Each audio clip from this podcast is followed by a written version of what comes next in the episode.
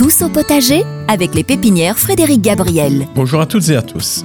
Comme promis la semaine dernière, je reviens cette semaine sur la taille des hortensias et plus particulièrement cette semaine sur la taille des hydrogéas macrophylla. En quelques mots, l'hydrogéa macrophylla, c'est la variété la plus ancienne que l'on pouvait déjà rencontrer dans le jardin il y a une cinquantaine d'années.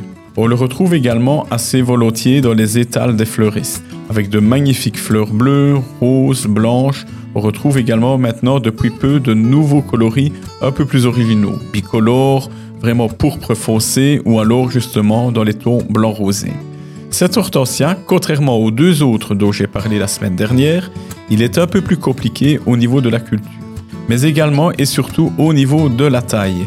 Faut savoir qu'il fleurit principalement sur les bois et les pousses de l'année précédente, raison pour laquelle il ne faudra éviter un maximum de le tailler, car tout ce que vous allez tailler, ce sont les fleurs de l'année suivante. On ne se limitera en fin de saison, c'est-à-dire en octobre-novembre, donc vraiment à cette époque-ci, à uniquement tailler les fleurs fanées avec un bout de tige d'une dizaine de centimètres. Toutes les autres tiges, on n'y touche pas. C'est sur ces tiges que viendront les fleurs l'année suivante. Vous pouvez juste bien regarder l'ensemble de la touffe et éventuellement éliminer quelques vieux bois devenus un peu trop compliqués. Donc il faudra simplement regarder la base de la plante et enlever tout ce qui pourrait vraiment avoir euh, euh, trop euh, être, qui est trop âgé, je veux dire de façon à pouvoir ainsi éclaircir un petit peu la plante.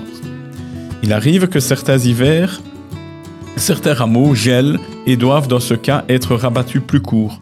Ça ne mettra pas en péril la vie de la plante, mais ça risque cependant de limiter la floraison de l'année suivante. Au niveau entretien, c'est une plante qui vit en terre de bruyère.